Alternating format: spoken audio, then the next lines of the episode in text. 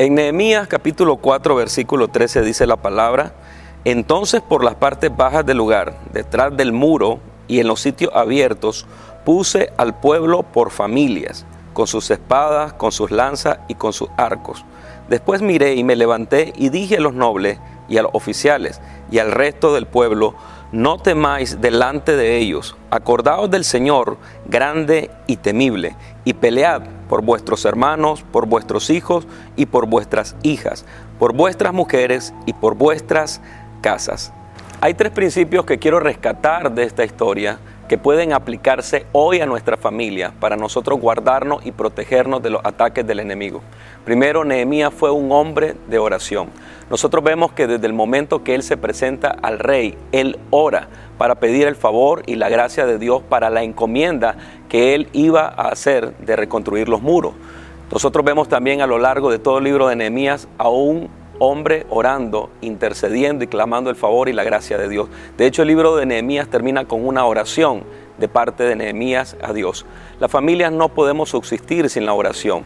La oración es el momento donde nosotros entramos en comunión con Dios. Entramos en ese momento para buscar el favor y el rostro de Dios. Escuchamos el consejo de Dios, escuchamos la dirección de Dios. Y hoy las familias más que nunca necesitan unirse en oración para poder soportar los ataques que el enemigo está lanzando en contra de la familia. Segundo, Nehemías fue un hombre obediente. Cuando él recibe la dirección de parte de Dios de cómo él debía de ir para reconstruir los muros, él fue obediente en todo momento a la palabra de Dios. De hecho, él se levantó como un líder que enseñó al pueblo nuevamente las leyes juntamente con Edra y enseñó al pueblo a obedecer a Dios para nosotros tener protección sobre nuestra familia, para que nuestra familia esté protegida bajo la mano de Dios, debemos actuar en obediencia a su palabra. Debemos en todo tiempo ser obedientes a lo que la palabra de Dios dicta. Y tercero, el pueblo necesitó la cooperación de toda la familia para poder desarrollar esta empresa extraordinaria de levantar los muros en 52 días.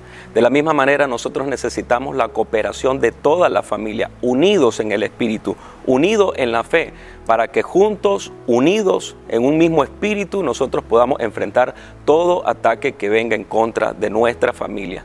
Yo quiero orar para que en este tiempo Dios bendiga tu casa, el Señor bendiga tu hogar, el Señor guarde a tu familia y que los propósitos y los planes de Dios se cumplan para ti y para los tuyos. Que Dios les bendiga.